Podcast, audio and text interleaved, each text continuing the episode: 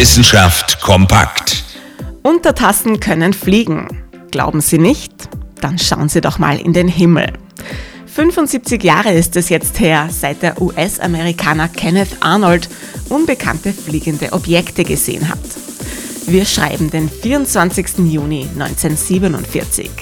Neun Objekte rasen in Staffelformation über den Himmel. Sie erinnern den Beobachter Arnold an glänzende Scheiben, die wie Untertassen über Wasser springen. Der Begriff fliegende Untertassen ist eine Verballhornung dieser ursprünglichen Beschreibung, die sich aber weltweit durchgesetzt hat und die Fantasie ordentlich angeregt hat. Seit 75 Jahren ist die Menschheit verrückt nach fliegenden Untertassen. Das schlägt sich in Filmen, Büchern, Serien und sogar in der Forschung nieder. Immerhin hat Arnolds Sichtung die UFO-Forschung erst ins Leben gerufen. Wissen wir seitdem, womit wir es zu tun haben? Meistens ja. Aber nicht immer.